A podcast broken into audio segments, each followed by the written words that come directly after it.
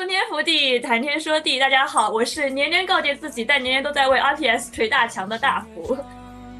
大家好，我是有时候在 CP 坑外徘徊，但最主要还是以梦你的形式 唱 CP 的阿玲。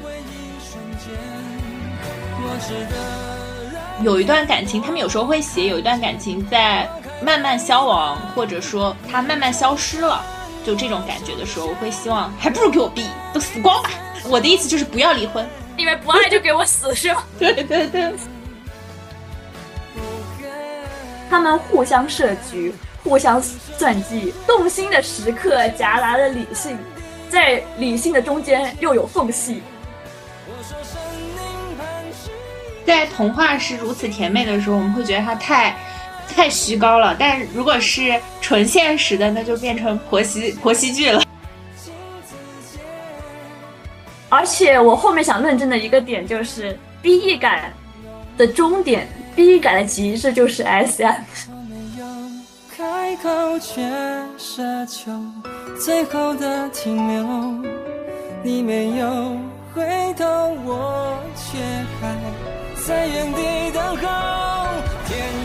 期其实也是一个很随机的主题，就突然我就想讲 BE 感和 CP 这件事情了。其实主要是想讲 BE 感的，因为我觉得 CP 这种东西，像科学这种东西，我们以后应该会讲很多相关。因为除了 BE 感 CP，其实还有很多类型的 CP 是我们可能不同时间段会磕上的。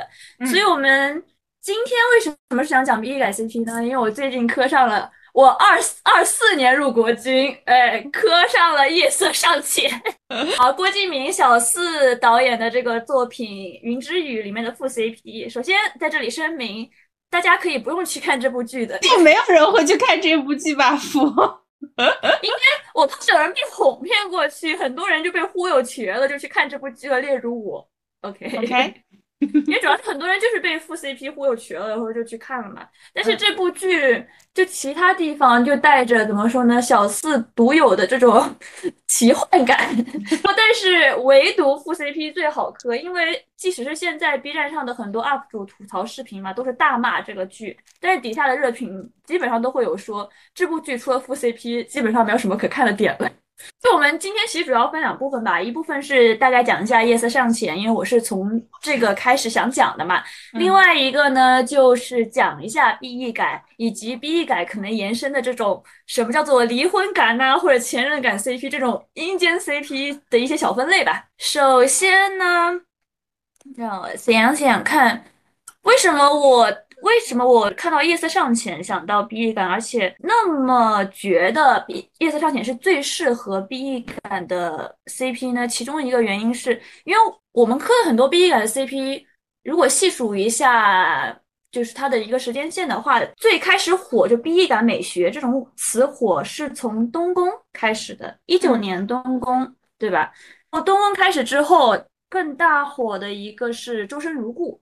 嗯，对，就也是属于 BE 感，但是周人如故其实是 HE 了，算是另外一种方式的 HE 吧，应该当年没有 HE，古代的那个篇章没有 HE，后面的新一新一世就在现代的这一世，他们是 HE 了，这个到底能不能算是 HE，是 到也算是一种说法，你觉得呢？我自己其实实话讲，我本身没有很在乎 BE 和 HE，就在我的心里。那个，呃，结局我会看着给他们安排的。就算他们是 B E，我也会觉得说啊，无所谓。在我的心里，他们就是在一起了，他没有死之类的。对，懂了。你你是一个二创观众，我懂。哦，对对对，所以我不是很在乎是 B E 还是 H E，就是我看我自己喜欢那个磕点磕就好了。但你要说 B 感，我突然在想，我我我希望什么时候那个篇章是 B E 的？我反而希望。有一段感情，他们有时候会写有一段感情在慢慢消亡，或者说它慢慢消失了，就这种感觉的时候，我会希望还不如给我毙，都死光吧。这样，我的意思就是不要离婚，那个殉情吧，我就直接死是吧？你们不爱就给我死是吧？对 对对，爆爷，你们就终结在你们感情最绚烂的时候吧，殉情，不要让我看到那个感情慢慢变淡，这是我希望他们 逼的时候。所以可以问吗？你当年是有磕到白宇朱一龙的吗？磕到，磕到了，磕到了，磕到。但是我我还是这一对我磕的比较理智了。我我觉得，我觉得他们俩，他们俩在剧外我一点都没磕到。那你觉得你有磕到什么样算是 BE 感 CP 的吗？你印象中的 BE 感？你今天给我提这个的时候，我就一直在想，什么算是很 BE 感的 CP？嗯哦，你要这么说，我会觉得说，我很希望他们在一起，但他们没有在一起的 CP 会像 BE 感的 CP，比如说非常典型的卢娜和哈利，嗯，这种 CP，对，或者卢卢娜和马尔福这种 CP，我会觉得他们很有 BE 感。不不是因为他们不会在一起，当然他们确实不会在一起，但我会有一种，那你们其实很适合在一起，但是你们没有在一起，那你还是一个二创作者，对啊，对，但是但是的确，说实话，我觉得 BE 感基本上是一个二创出来的行为，很多它是充满幻想的，像是夜色尚浅，我刚才也在跟阿林说，夜色尚浅的话，他们。到底有没有爱对方这件事情，是在小四给他们剧本中完全没有体现的。这件事情也是，这件事情我之前看一个豆瓣的分析，也是说他当时是觉得这两个人到底有没有爱对方，可能连演员都不知道。后面在采访中真的证实了是这样子的，就他们演员拿到剧本的时候是自己的本子嘛，只有自己的本子，他们是完全不知道对方是什么想的，而且里面有很多空白和发挥的空间嘛，所以完全按照是他们的理解去做。而我也觉得夜色尚浅。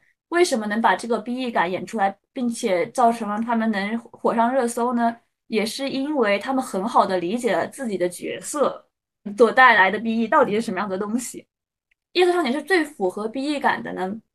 就一个是我觉得的 BE 是他们自行选择的 BE，而不是说靠外在环境的所有影响。所以就类似于说，我觉得异地恋这种东西，因为异地恋，因为现实而导致的这个。BE 不太是完全的 BE，有点这种感觉，或者说，我觉得东宫的 BE 是我磕不到的 BE，因为东宫有失忆这种奇幻的梗，这种东西我也觉得有种很外力，虽然是他们自己选择了，虽然是当时他们的自己选择，但是我觉得对后续他们来说是一个很大的外力的前提条件，所以在感官影响上就不会让我觉得那么痛，对，也可能是我当时没有磕到这一对吧，但是，呃。一整就夜色尚浅，它一整个故事简直就是一个完美的 BE。首先，我们应该大致讲述一下夜色尚浅的故事。嗯，夜色尚浅的话，男方是叫做宫上爵，女方是叫做上官浅。宫上爵的话，他是，也是有点像是天才少年。我其实我觉得他是靠努力吧，这样子的一个人。他等于是唯一一个过三关，按道理来说应该是坐上宫门这个主人这个地位的人。嗯，然后女主的话，她是一个我们所谓的间谍，然后她当时被派的任务就是潜入宫门中，把这个宝物无量有火给偷出来。所以当时他们盯准了最有威望、最有最有可能性成为主人的这个呃宫上角，由上官浅的话，在故事主线的四年前制造了一场偶遇，一场英雄救美。他等于是上在路上被什么强盗啊要抢劫，但是他遇上了宫上角。去救他，但宫上觉其实也只是因为挡路救了一下他。就宫上觉是一个什么样的人物呢？他是一个很狠的那种经典角色，眼神像是看垃圾一样的眼神，所以他其实也也是完全不记得上官浅这个人的。上官浅呢，在制造这场偶遇了之后，等于是四年一直在研究这个男人。研究他在江湖上的一举一动，以及在宫门中的各种事事情，他的喜好，他爱吃的，以及所有都是他研究的范围。他四年研究了所有能魅惑他的方法之后，四年之后他进入了宫门，要作为他的新娘，要获得他的喜欢，在他身边才有机会拿到他想要的东西嘛。嗯，他一直认为自己很聪明，嗯，但是他其实一开始被选择的时候。嗯，宫上觉就已经知道他心里的小九九，就已经有猜测了，觉得这个人接近他是有目的的。嗯，所以宫上觉选选择上官浅当他的等于是准新娘吧，就是因为他觉得这个人有问题，他想查出这个人背后到底是什么情况。上官浅就等于是进入了这个局中，他们互相设局，互相算计，在动心的时刻夹杂着理性，在理性的中间又有缝隙。这是我的情节。这有点像什么呢？其实可能有点史密斯夫妇那种感觉吧。但是因为虽然小四的这部剧被骂很东洋风嘛，就好像有点有点窝，他们叫就是有点东洋风、二鬼子风，但是还是有种那种东亚的美嘛。我觉得比史密斯夫妇来的更克制，因为这两个人都是完全克制的人，所以呃，其实我不是很喜欢他们俩一开始在剧中就剧外营销剧中的一个人设是。狼狗和小白兔嘛，我说哇，二零二四年了，怎么还有狼狗和小白兔啊？求求了，不要再营销这种东西了。但是其实连陈磊，陈磊自己的采访中，他都说他的理解，他对这个角色的理解，我觉得陈磊其实还聪明一个人。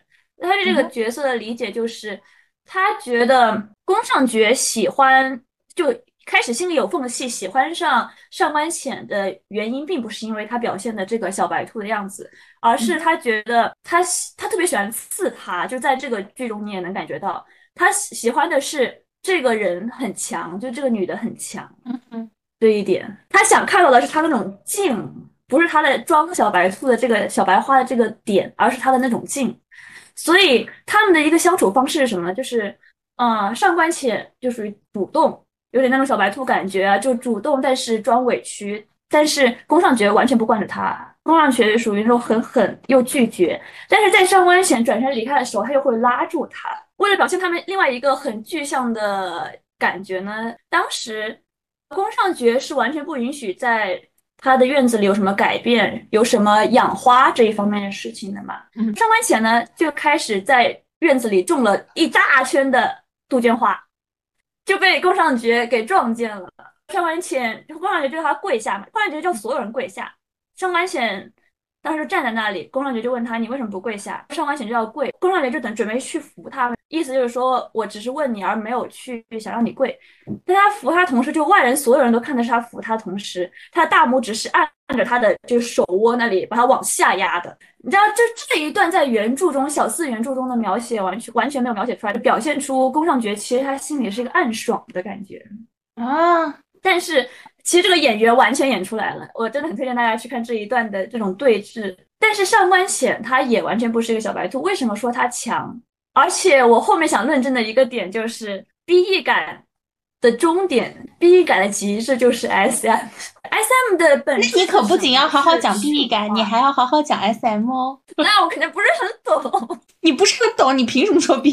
你这不是瞎说？这有几点，这有几点。S M 的其中一个很大的点就是驯化。我觉得懂一点 S M 的人应该也能理解我这句话。上官浅他深爱这件事情，他知道如何去驯化宫上角。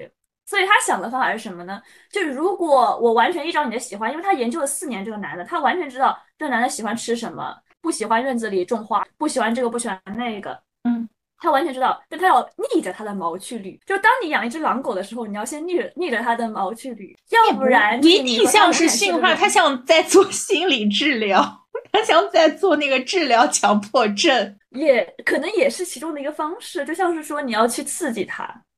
他们其实，他们两个都有点像是想驯化对方。他们两个在这段关系中都想成为那个主控的人，嗯哼。所以这是一种拉扯和推拉。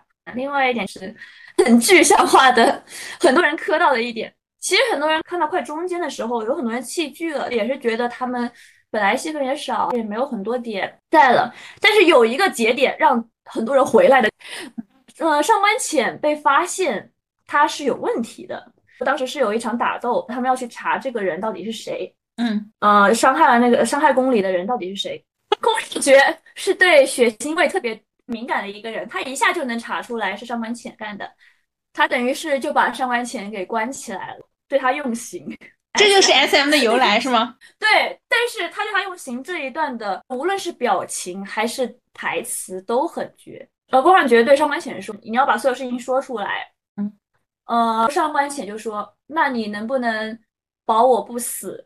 宫上角等于是有点那种比较忍住那个表情，说：“我能保保你不受苦。”他们的这个就是台词的感觉和他们就是表情，其实我觉得很值得去品。说实话，他们台词的确是半半空气半小四类台词，让我觉得有点难受。但他们这两个演员的表情，我觉得还是有到位的。上官浅等于是被用刑昏倒了，宫尚角就一个很经典的。想触碰但是收回的手，那他是等于是很发抖的想去触碰他，想去把他擦掉这个冷汗，但是收回了这个手，有一个所有人都惊呼的场面，就是共浴。那共浴这一段是怎么发生呢？首先上官浅当时治好了嘛，他就想继续实行他靠近呃宫上觉的这样子一个计划了嘛，嗯，所以他其实是主动献身的一个状态。当时宫上觉在。泡这个温泉这一段其实也很符合刚才我说的他们那个定律。上官浅去主动，宫上觉拒绝，结果上官浅离开之之前，宫上觉会把他叫住。他们这一段也是这样子的，就上官浅主动现身说：“啊，我身上已经治好了，身上的伤痕已经治好了。”他说：“你要不要看一下？” 宫尚觉就婉拒了。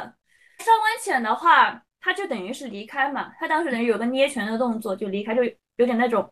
什么老娘都用这招了，你还没有中计 那样子的感觉？但他其实就表情是有一丝裂缝，但完全收好了，准备离开。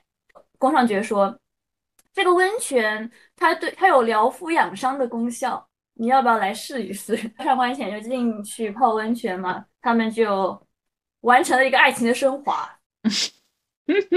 OK，鸳鸯浴爱情的升华，他们那一段拍的特别美，我这里也建议大家可以去看一下看一下那一段。我感觉我也是被那一段给忽悠进去了，有点。对我觉得小四的话，说实话，他的剧本可能是不太行，但他有的场面拍的就行。无论是无论是说当年的小时代那个雪中的这样子的场景，首先他肯花钱，再加上他的确是有一些审美在的吧，我觉得他对男人的审美都还行。像是说受刑对应的是，我觉得它其实是一种 SM，这个是他一个具象化的表现。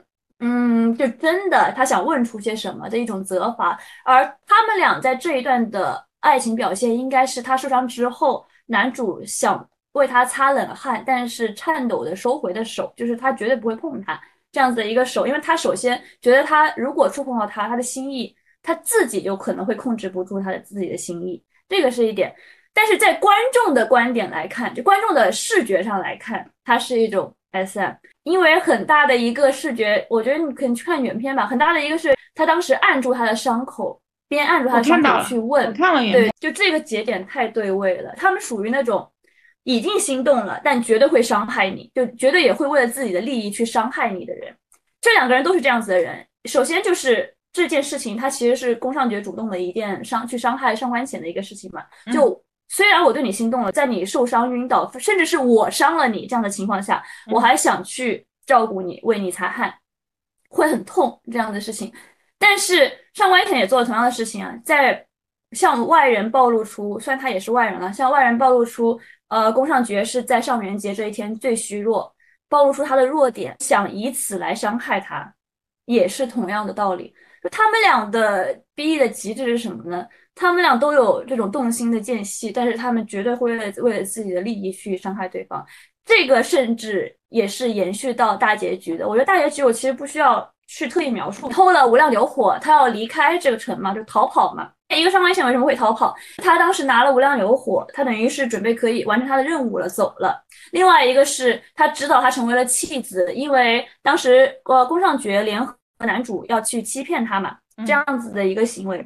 他说：“我都成为弃子了，为什么我还不逃呢？”他就想让宫上觉放他走嘛。宫上觉就觉得他会骗他。上官浅就说：“我不会骗你。”他就凑近他说：“因为我怀了宫门骨肉。”首先，怀孕这件事情有很多争议点。一个是觉得，就很多人觉得他可能是以此为要挟；很多人觉得在这一段上，呃，宫上角 OOC 了，因为宫上角在这一段正愣住了，才让呃上官浅有了机会逃走。但其实这里有很多说说法。首先，上官浅用这件事情告诉宫上角，是为了增加他逃跑的几率，就不是为了感情上增加逃跑的几率。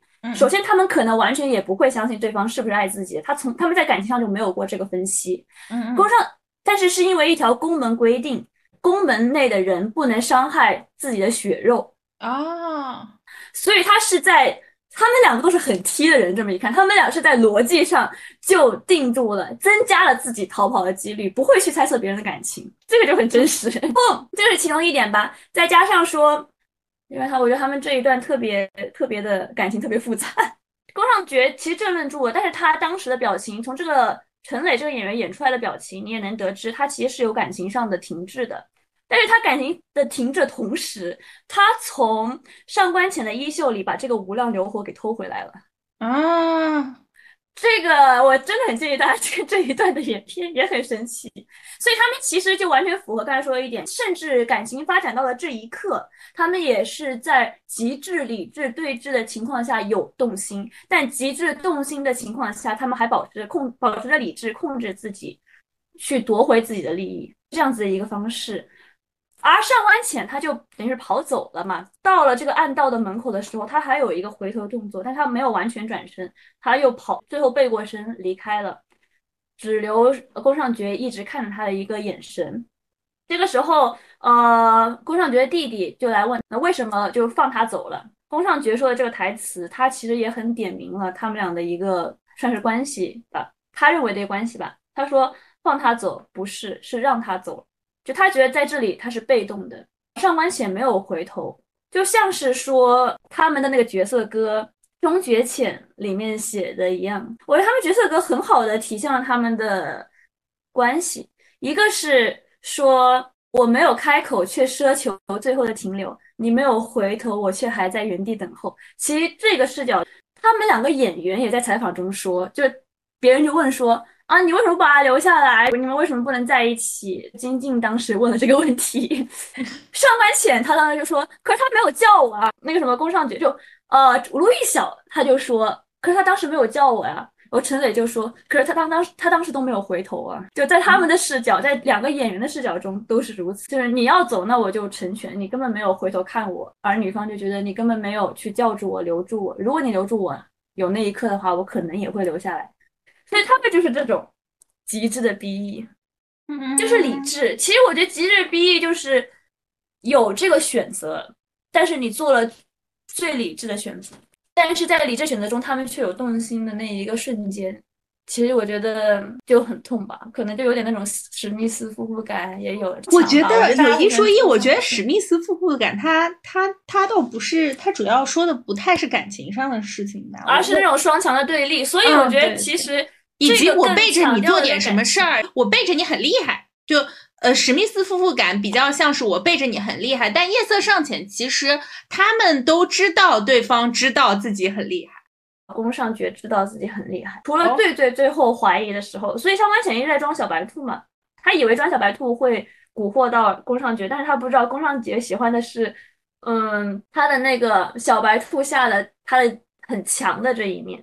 哦，就有点像什么？为什么他能引起宫上觉注意吧？更觉得是宫上觉在独自独孤求败没有败的 这样子的情况下，因为说实话，男主也没有他强嘛，在这这个设定底下，唯独见到了能与自己匹敌的这样子的一个女人，然后他开始觉得有意思嘛。女人，引起了我的注意，这么说有点土了，但是但是他还在自己面前装，他们有点像是嗯好奇了解开始发展的。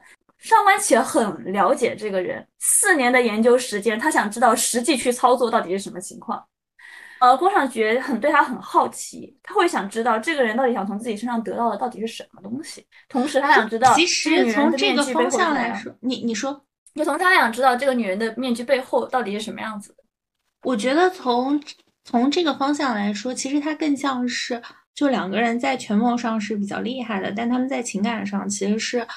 比较其实是并不是特别了解就怎么去控制自己的，所以他们反而是在用一个非常呃理性的方法去计算感情，最后把自己绕进去。我觉得有点像是这样。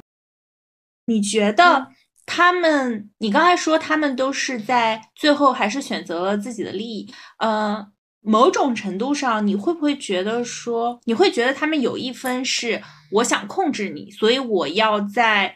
嗯，利益上面占大大的那一头吗？我觉得他们没有什么利益上面大的那一头。比如说，我要占上风，就类似于说我们俩斗，我要赢，是因为我想要做你的主人。哇，S M 是吗？是他们其实他们有点本质上的国家不一样，但他们是真的是有完全能伤害到对方的这种利益冲突在。我当年很磕《天盛长歌》，它也有这么一种点在。他们很相爱，在结尾，但是他们是有自己的坚持和想选择的东西。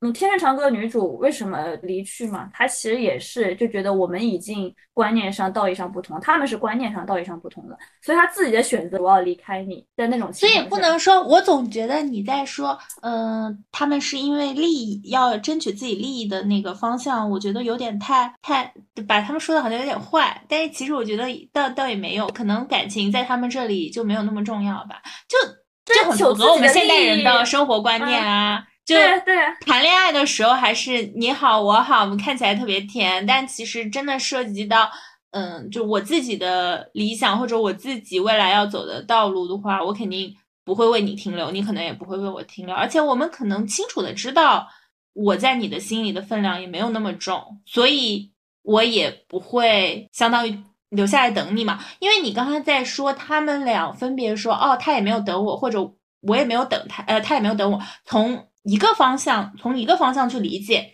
可能是说，如果他留下来等我了，我就会跟他一起走，或者我就会也愿意为他妥协。但从另一个方向来说，我知道我在他心里也没有那么重，所以我也不会把他在我心里放的那么重。就他不会等我的，我在他心里没有那么重要，所以即使我为他做了什么，他也不会走的。我清楚的知道他没有那么爱我，我也我也清楚的知道我爱他，但我还能控制。但是没有那么爱，到底去到底是如何去定义的呢？粗暴一点，就大概是你愿意为他付出多少吧。但我觉得这是一个人的能力和人的上限的问题。有的人他可能就没有能力说，对，就他的上限就没有那么高，对，他的上限就没有那么高，他上限就没有说我爱到能为你去死这样子的情况在。我觉得他们两个这样子人，他们的极致的理智和他们极致的聪明和利己就不会，他们的上限就注定。没有那么高，他们爱的上限也像是呃上官浅说过的一句话吧。他们那个戏作组织，吴峰教会我们如何去恨，但从来没有教给我们如何去爱。他本身就不知道，再加上宫上浅本身也不知道，因为他当时从小就失去了母亲和弟弟嘛，所以他也是，而且他母亲和弟弟都是被吴峰去杀害的嘛。哇，好土的一个设定，但是 就等于是这样子的一个设定，在他们从一开始就是对立的双方。我不知道你对这对 CP 的感受，但我会觉得说，他好像好磕的点在于，就我只有那么一点真心，但是我给了你，以及我都不知道我自己有多少真心，是你试出来了我有多少真心。就可能周行的我只我只能爱你百分之十。这有点像是什么？这有点像是其中最外面的一层。好磕的点，但我觉得里面好好磕的点，一个是在于很多他们互相去伤害的点，另外一个在于他们在极其动心下还能保持理智。明明当时已经出现感情上的争论，但是他却能把这个无量流火偷回来一样，类似于这样子的。其实我觉得这个是属于 BE 感。你像你说的，我只有爱，我的爱只有那么一点点，但是我却能把这个爱赠予你，它就是一个往甜的方向的磕的方向。它不是逼硬感的刻的方向，所以很多人说，如果他们 H E 就如果他们选择对方，那才是 O O C，才是一种不应该的状态。对于这两个人的人设来说，可能我觉得陈磊和呃卢艺晓对于这个人物的理解也是这样子的吧。我还在想，你说磕 B 感的点在哪里？就为为什么要磕这个 B E 感？因为一开始你在说这个 B E 感的时候，我更多想的是，我即使知道我们俩最后不能够在一起，但我仍然愿意用我现在的时间去爱你。我以为 B E 感是这样的，就如果从我的这个 B E 感观去磕这对 CP 的话，就会变成。嗯，其实我不需要他爱我爱的那么多，但我仍然希望他爱我爱的那么多。我其实并不需要去驯化他，但我仍然去驯化他了。就从我的对你这个，从我的感觉是这样。就就所以说，这个又是一个 H E 的磕法，一个 H E 磕 B 的磕法。你你这个句子是一个乐观往上的走向，但是实际上我们是反过来的。就像你说的，你的刻法可能是那种。在极致的理智下面，他们还是会心动。但是 B E 的落点是在极致的心动下面，他们还是会狠狠的保持理智。就它是一个这样的起伏，你你这样子山峰状起伏，你磕的是往上山上山的那条路，我们磕的是就 B E 感的磕法是往下山的这条路。世上的来终觉浅，下笔却苦涩难言。小人爱恨太痴缠，心却留一半。你无心擦肩我太眼，留下的瞬间，岁月的两岸我听见，门开了一扇，天越晚，心越暖，拥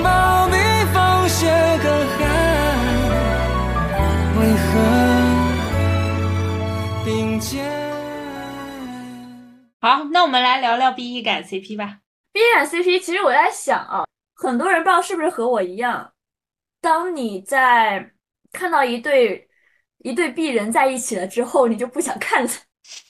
就很多无论小说也好，电视剧也好，但是他们在其中吵架的时候就很有意思。对，而且 B E 感哦，B E 感其实是林夕的那个词，但凡未得到，但凡最登对，总是最般配。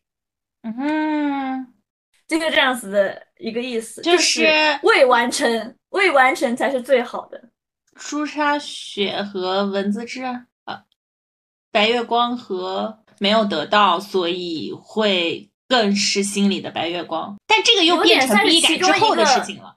对，而且它其实算是 B 感是一个故事，它是一个动态，它是一个动态的形容词。就像是我刚才跟你说，因为之前我们在开始前有一个讨论，就像阿玲说，她觉得 B E 不是应该是所有的结局嘛？就像是白雪公主跟王子在一起之后，我们没有看到结尾的故事，说不定他们后面又分开了。很多所大部分所有爱情的结局都是 B E 嘛，其实就是一个很现实的感受。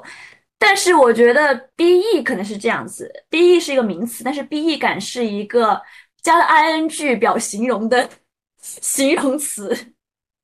嗯哼，对，它是一个正在进行的状态的形容词，表状态嘛，这种感觉，它更像是一个动态的表示这段故事的感受，所以无法说我去标某个点，也无法去总结说它是这样子一个形态，就像是刚才说夜色尚浅，也是这种感受，嗯，是这样子的，而且我觉得 B E 感能放在很多类型的 C P 上面，伪骨科为什么那么好磕？因为它是 B E 感。对骨科也是，它有一种 B E 感在，就像重组家庭嘛，它就注定着会出现问题。从我这个方向看来说，还是我知道我们可能不会在一起，但我还是希望去爱你。这可能是一个形式上的类型吧。对，但是 B E 磕的是我知道我们不会在一起的那种痛，痛才是最好的。大家更喜欢的是这种痛的感觉。我觉得给我的感觉，B E 感的 C P 更像是别人问你，你疼吗？或者你难过吗？你说难过，但还能再坚持。嗯，但是我觉得 B E 感的美是什么？B E 感的美是我不会说出我难过，我会摇头的说出我不难过，最后背着流下泪，就是克制。B E 的美是什么？是克制，爱是克制 是吗？对。也是也是，可能孟宴臣当时表现的一个很好的点在吧？我觉得就是克制。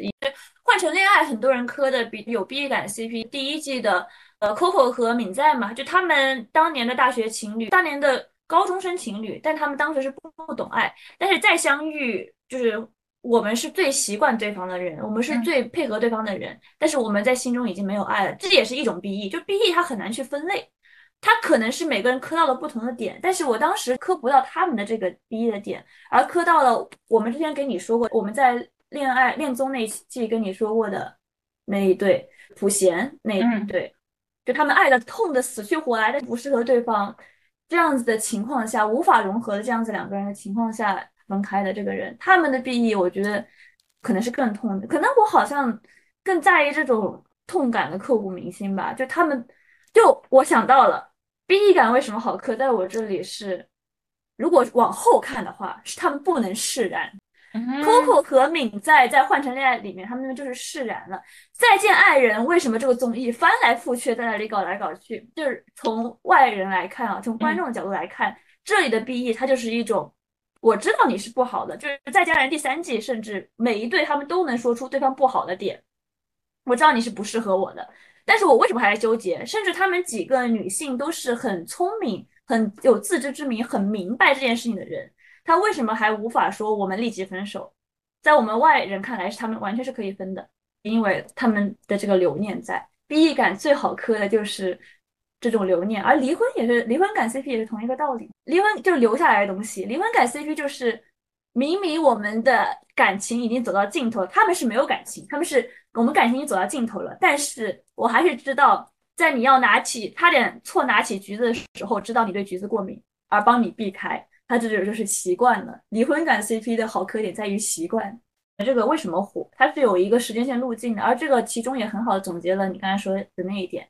我们刚才说到了二零一九年东宫到周生如故，再到其实是韩娱的这个综艺，但是在国内也大火的《换乘恋爱》，以及国内出了的《再见爱人》，嗯，但后来就是前段前两年大火的《花束般的恋爱》了，嗯，就大家其实磕的大火的这个一系列全都是这种带 BE 感的，而《花束般的恋爱》就像是你刚才说的那种感觉，嗯，它其实就是一种你能说我们。就是我们曾经那么相爱，但是我们的感情慢慢消散了。虽然最后还是选择分离了吧，但是他们在那个感觉的纠结期，其实就是这种感觉。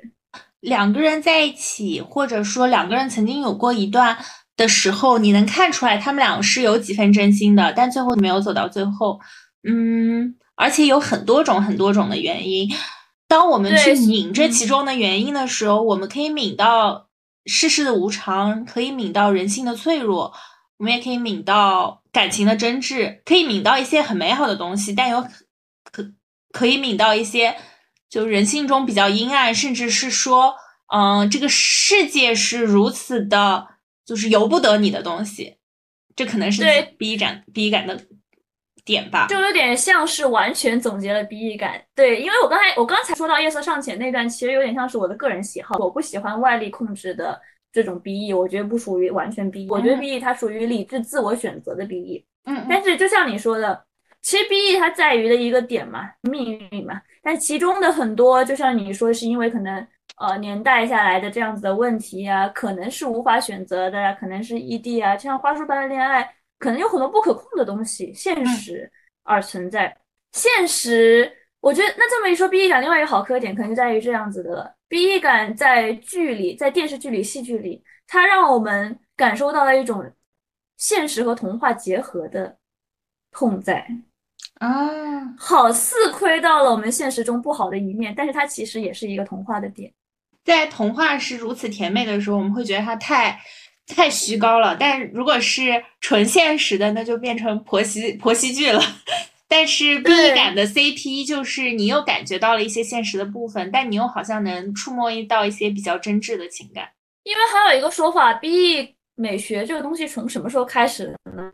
从工业糖精电视剧极其泛滥的那一刻开始的。嗯，我们开始想换口味了，这也是一种趋势吧？我觉得。在你极致的吃到其他的东西，觉得厌烦的时候，吃腻了的时候，这个时候给你上上其他的小菜，那肯定也会觉得好吃。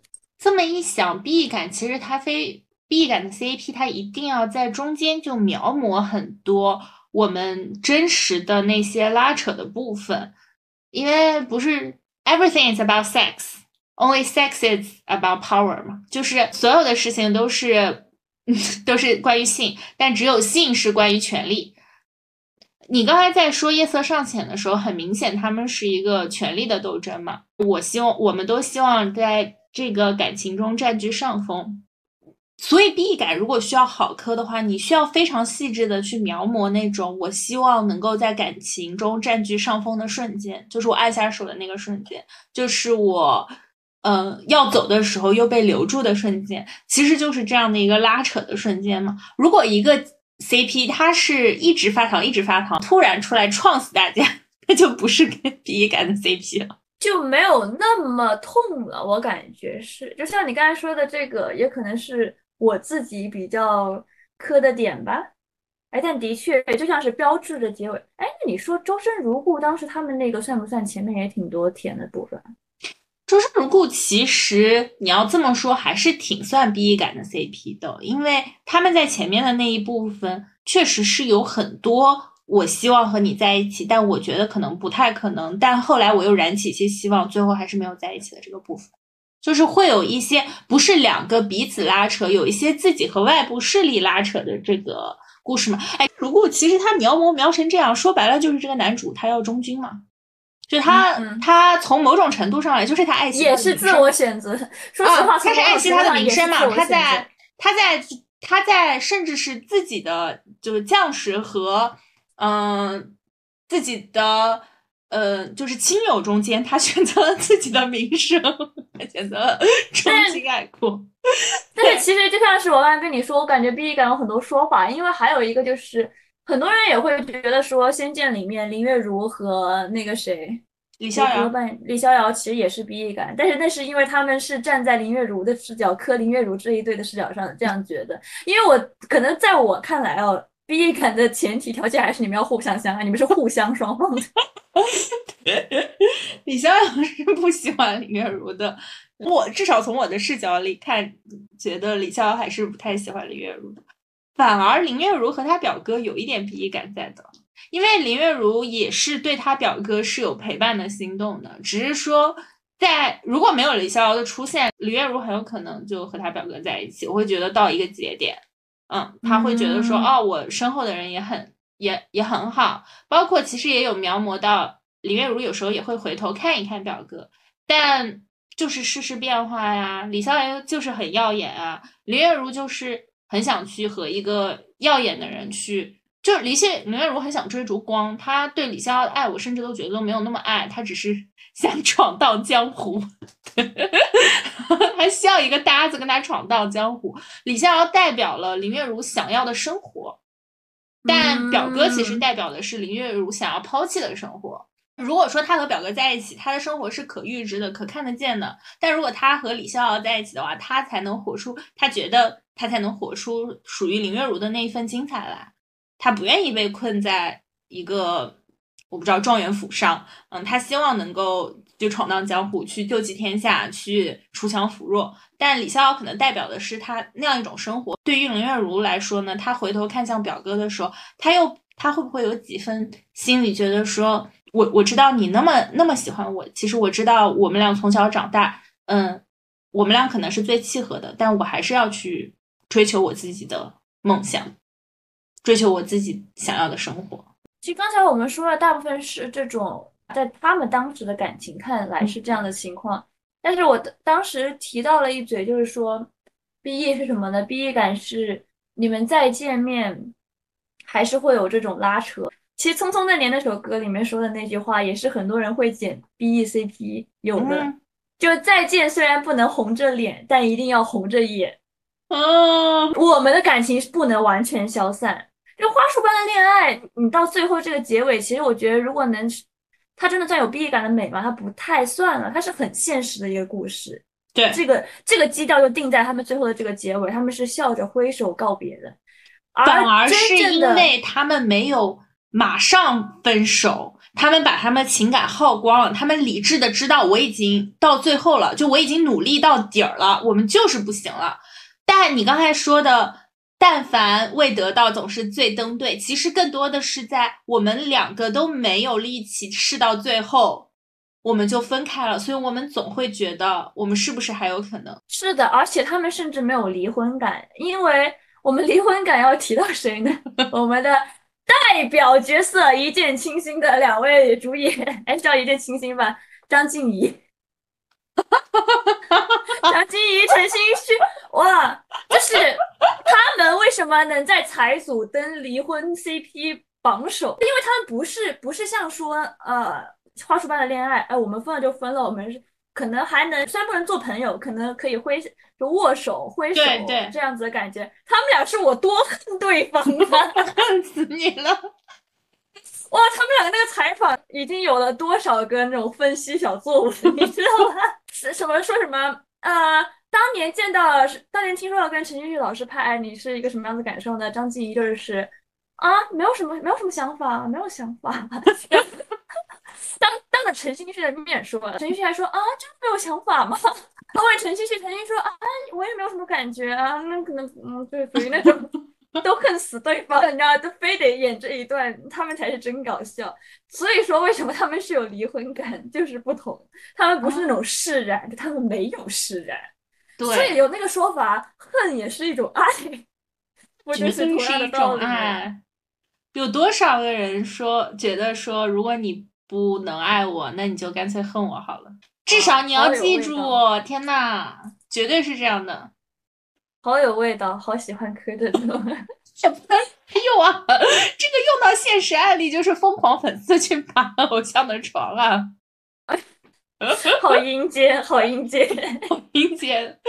那想想就好了。还有夜色尚浅，很多人都说他们真人的关系影响了他们的好磕程度。他们觉得他们俩真人有点太关系太好了，是吗？对，首先是他们俩真人的感觉和剧里相差太大了。首先，如果你们真人的关系能阴间一点，或者说能偷偷摸摸一点，那可能都比现在要好磕。因为大家磕这一对的人，基本上冲着他们这个 B E 味儿、这个阴间味儿来的。那他们实际这两个演员呢？首先他们俩可能我觉得属于相性比较合嘛。他是他们俩是 ENFP 和 INFP，是一个学环艺，一个学服设的嘛。服装设计和环境艺术就属于在会为对方画画这样子的事情会有出现。为什么说他们俩关系好呢？也是陈磊已经融入卢韵晓的生朋友圈了。陈磊有跟卢韵晓的，就是闺蜜团里面的闺蜜薛八一一起什么骑行啊，他们俩也有一起玩。那甚至在一次采访中，你就能从中品出陈磊对于呃如玉小家的那么几只猫名字都能数上，就属于那种嗯，好像有点过了，你们的关系有点真的暧昧了，不是很适合。这样子的感受就不符合 B E 感这个感受，就很多人会可能因此去劝退。但是我觉得他们有一种分离的，就分开来说是两道菜。怎么说呢？给你献上两道菜其实也不错，可以有不同的味道，在不同的时期品味。对对，看你是喜欢哪一种吧，就都各有各的味道。是这样子的，所以说实话。连这一期的 BGM 我觉得都很难定，因为有太多符合这一期的 BGM 了。先不说我们最熟悉的“真相是真，真相是假”的，我觉得“真相是真，真相是假”。当年我跟我朋友就就此还争论过，到底是哪首歌最 BE？因为我是觉得，哦，这个这个争论其实也有跟那个相关。你觉得是没在一起的遗憾更痛，还是在一起了分开的？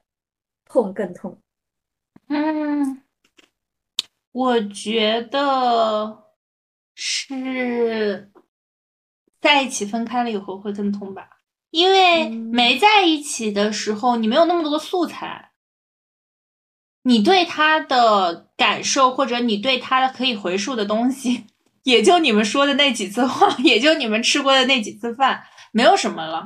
但如果你们真的在一起，但是分开了的话，你可以回溯的东西有点太多了，就像他这个素材太多了，他拍出来太多的东西一样，你他有太多你可以被呃突然触及到的点，就你可能洗个澡想着想着啊，这是他喜欢的淋浴喷头，你可能吃饭想着想着他可能喜欢加辣，很具象化的表达了痛这一点，而且人的。记忆又是很不可靠的东西，你在不断回溯你的记忆的时候，你又在不断重塑你的记忆，这个事情就太累了，就真的很累，因为会一直想，还是在一起分开了以后更痛。我觉得，实话说，人和人的感情，你光靠呃单相思是不会有那么深刻的。我会觉得，它更多的是一个崇拜，一个模仿，一个追寻，一个向往，它并不是。人和人之间真正的会让你觉得那么痛、那么痛的情感，嗯，所以说还是要接触了以后，真的在一起了，对方有互动了，你们越陷越深了，再分开才更痛。你跟一个没有和你在一起的人，那那种爱能有多爱呢？那必须得他跟你，他把你当备胎，你才行，你才有足够多的素材。就你必须是就可以很爱，但你必须得是一直陪伴在他身边。对，但是这也像是说到了离婚感 CP 为什么好磕，因为在你沉浸于爱其中时，当最甜的那一刻的时候，你对对方会是会有滤镜的，即使是旁观者，他也是知道这一点的，所以他其实是一个很不真实的爱的状态，就你爱的是他的一个滤镜下的人，一个人设。但是离婚了之后，在你们完全经过了这一段感情之后，以及到了感情的消灭、感情的消失的时候。你是已经开始摘掉对他的滤镜滤镜了，你是完全知道了他是一个什么样子的人。从那一刻开始就不一样了。真相是假这个歌词写的最痛，因为真相是真，它不太一样。真相是真，它就像是刚才说，它是一个当事人可能觉得更痛的情况下，它是一个我真相是真。当年我们互相陪伴，经历过天光，但是再回看，我们已经分离。对，但是在旁旁观者看来，旁观者看来，它就不是一个很有逼力感的事情，因为它只是一个淡淡的故事，而真相是假。的这个歌词，以及我为什么特别喜欢《孤雏》这首歌，我觉得《孤雏》是适合所有养成系以及电竞 CP 的 BE 感美学极致的歌曲。孤雏，它和对《孤雏》AGA 的一首粤语歌，因为它和《真相是假》都有一个同样的段落的意思。我们互相经历过所有痛苦的日子，但是身边如果是其他人也无妨，就还会有新的人补上你的位置，只是只此罢了。哎，我孤雏，我跟你说那段词怎么说来着？我的养成系 CP 的那首歌，养成系也很 B 感。想想吧，我们三小只开的演唱会，无情人作对孤雏，暂时度过坎坷，苦海中不至独处，至少互相依赖过。你永远并非一个，就这种意思。你只是当时陪伴我的人，但是你永远并非唯一，就这种感觉。你这么说，的确就像是我刚才说的。我觉得剧中的夜色尚浅之类的这样子的 BE 感也来于他们可能是唯一吧，所以为什么我我我说我只能 get 到互相相爱的这种 BE 感，我 get 不到林月如 和李逍遥的 BE 感，可能这也是其中的原因在。我就觉得主角本身的理性选择，抛开外在的环境环境的东西下，才是更像是 BE 的这个点存在，就是现实，因为就是很符合现实。就像是我跟你说，其实也跟我们。之前有一期说的相关，为什么我那么喜欢《故乡别来无恙》这一类的剧，也是因为他们在童话中加入了现实，又在现实里中存在着童话，就这种感觉。你这么一说，其实我感觉能理解你在讲这个呃 B 改 CP 的现实问题。呃，当一段爱情它有外部的环境所影响的时候，你总是可以找借口，你总觉得说，哦，他们其实要不是别人太过分了，是可以在一起的，或者要不是。这个他们之间有国仇家恨是可以在一起的，但是当没有外部条件，他可以真的可以去自己做选择的时候，他反而去揭示了人性中灰色的那个地带，是因为你一直想要去看人性灰色的地带，你不想要看到伪光正的人。这样是可能越来越多的人，以及现在大家现实中的人就不相信那句话，什么爱情可以打败一切。但是说实话，可能以理性的角度来说，不一定会选爱情。对，很现实的这种。状态就像是孤雏，可能在这这点来说，孤雏啊之类的，为什么养成系 CP 的 BE 好磕也是这样子，陪伴我身边的，当年陪伴我度过难关的人不是你，是其他人，可能也无所谓。BE 感感觉其实就是一个从自己出发的一个，更多的是从自己出发的一个感受。因为 BE 感有太多种类型了，其实就像是夜色尚浅，我说的也是我喜欢的这样的类型，以及。我感觉我通过夜色尚浅看出来了，我到底喜欢的是什么样子的感受。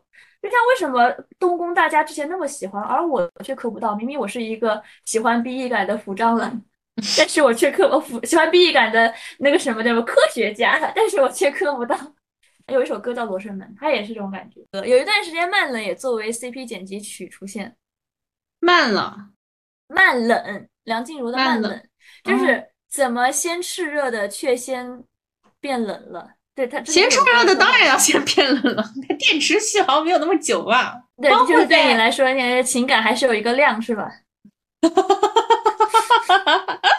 不要问我这种灵魂问题了。我还是有一个量，我们还是有个量要消耗的，是吧？我我觉得是。好悲观的一个世界是，并非强求就会有结果。苦果亦是果，不过是互相折磨。苦果怎么不是果了啊？那这么一看，对，这才应该是我们这一期的结尾。苦果亦是果，真好吃啊！啊，是苦果苦果亦是果，我们 B E 结下的果呀。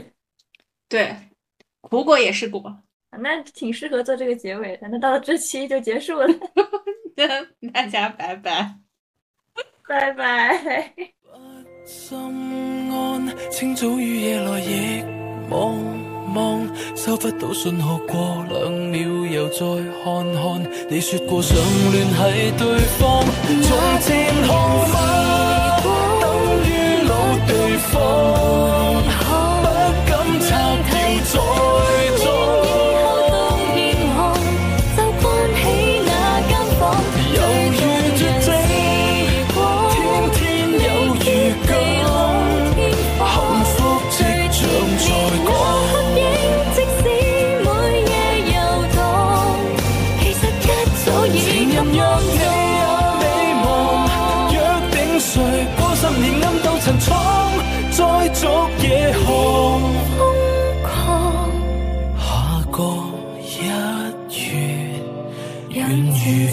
沉醉于冰岛。